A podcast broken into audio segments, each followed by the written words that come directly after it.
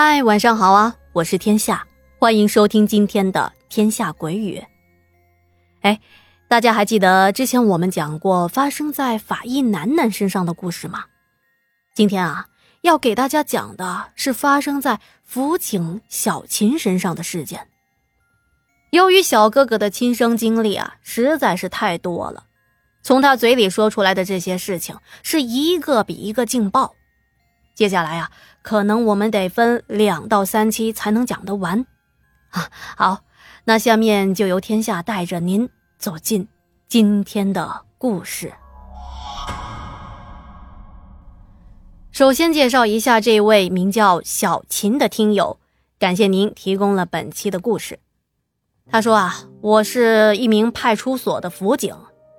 工作地点在南方的某一座一线城市附近郊区的小镇，具体是哪座城市他不想说，因为只要一说城市的名字，很有可能会被他们的同事或者是镇里的人听到了故事对号入座，可能会对他的个人形象产生不好的影响。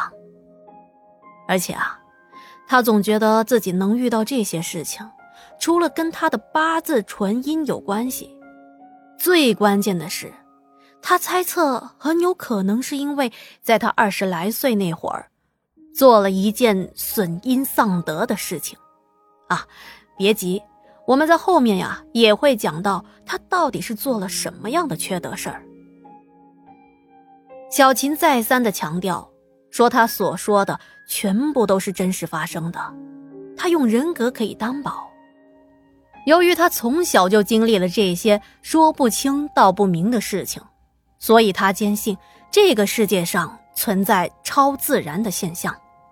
就因为这个想法，他听遍了全网大大小小的各种生冷的或者是热门的灵异事件，本着科研的目的，想要弄明白，想找到灵异事件的共通之处。哈，但是目前为止啊，他还没有结论呢。那接下来啊，我们先从他小时候遇到的这件事说起。他说，在我小学一年级的时候，大概是七八岁，那会儿啊，我家住在郊区自家盖的老房子，这片棚户区左邻右里都是紧紧的挨着的，采光和通风都是特别的差，而且房子也很小。只有一个客厅和一间卧室。平时我和我的父母都是睡在一个屋的，父母睡在床上，我打地铺。那会儿啊，我有一个习惯，但是啊，自从遇到了那件恐怖的事情之后，我强迫自己把这个习惯给改了。说到这儿，小伙伴们可能会好奇是什么习惯？我呀。晚上喜欢在关灯之后睁着双眼，观察着这黑乎乎的屋子。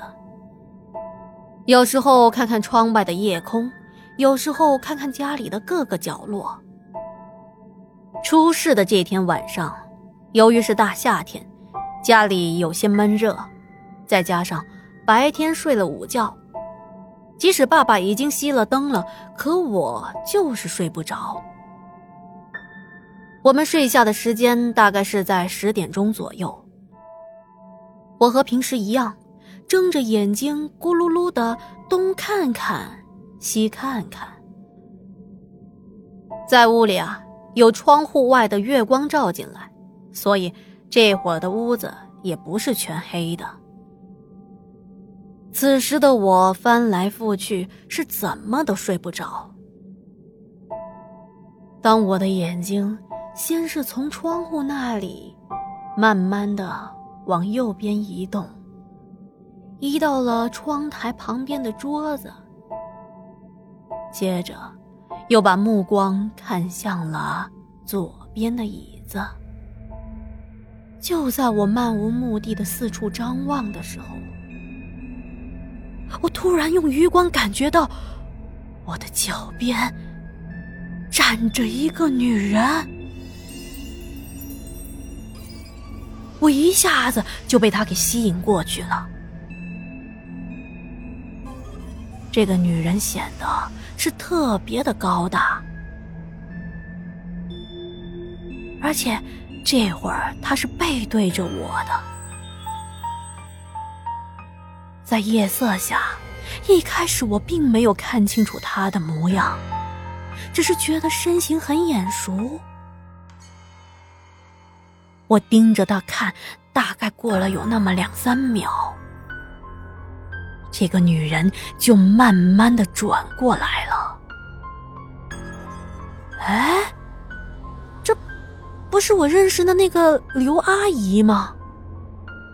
这阿姨啊，我特别的熟悉，因为她经常来我家找我妈聊天来着，而且对我也是特别的好。每一次啊，总会给我带点小点心啊、小零食什么的。啊。原来是阿姨来我家了，我立马从草席上坐了起来，跟她打招呼：“哎，刘阿姨。”刘阿姨微笑着，双眼一直在盯着我看，但是也不说话。阿姨，这么晚了，你怎么还不回家呀？你是今天晚上要住我们家吗？此刻的我心里也是很纳闷的。要说刘阿姨家离我家并不远呢，步行个十几分钟就到了，而且她从来也没有大半夜的来我家的，更没有在我家留过宿。可刘阿姨呀，依旧不说话，他也不动，就在我脚边呢，那么直挺挺的站着。我呆呆傻傻的看着他，看着看着，我发现他的表情渐渐的变了。他一开始是微笑的，可是笑着笑着，嘴巴是越笑越大，嘴角啊，相当于是裂开了。接着。他的眼睛开始流血，鼻孔和嘴巴也慢慢的渗出了血来，整张脸是异常的狰狞和恐怖。我当场大叫一声，哭喊着爬上了我妈的床。我父母也是一下子就被我给惊醒了，他们抱着我问我是怎么了，妈妈。那我我我看到刘阿姨了，可是父母皱着眉头告诉我，刘阿姨前两天去了乡下，不可能来我家的呀。我接着说了刘阿姨流血的事情，我爸妈听我说完，怔了好半晌，互相看着对方。等他们回过来时，这才赶忙的安慰了我好一阵。最后，我们三个啊是挤在一张床上睡觉的。其实我父母是比较信这些事情的。第二天，父母请了一尊菩萨来供在家里。从那以后啊，我就再也没有见到这个奇怪的阿姨了。而事情发生后没过两三年，我们也搬家了。后来我长大了才了解到，原来我以前家里所处的那块地，是一个乱葬岗。